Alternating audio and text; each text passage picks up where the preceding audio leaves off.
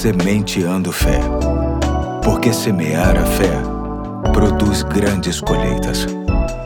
Olá, hoje é sábado, dia 1 de outubro de 2022. Aqui é o Pastor Eduardo e muito me honra estar com você no último episódio da série Jesus, o Pão da Vida, que hoje tem como texto básico João 6,58, que diz assim: Este é o pão que desceu do céu. Os antepassados de vocês comeram maná e morreram, mas aquele que se alimenta deste pão viverá para sempre.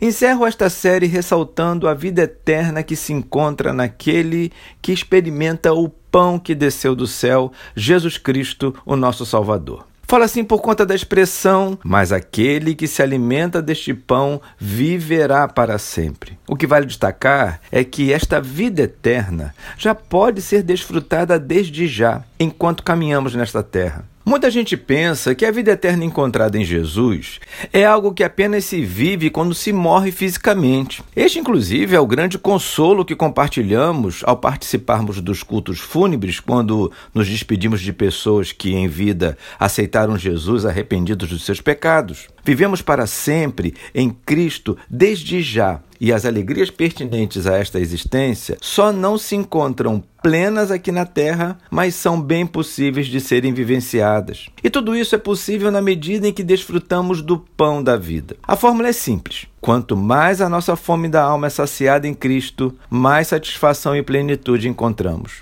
Quanto mais a nossa alma é saciada em qualquer coisa que não seja Cristo, menos qualidade de vida temos e mais adoecido ficamos. A semente de fé de hoje deseja apenas dizer que a eternidade com Deus já está disponível a todo aquele que crê em Jesus e tem comunhão diária com Ele.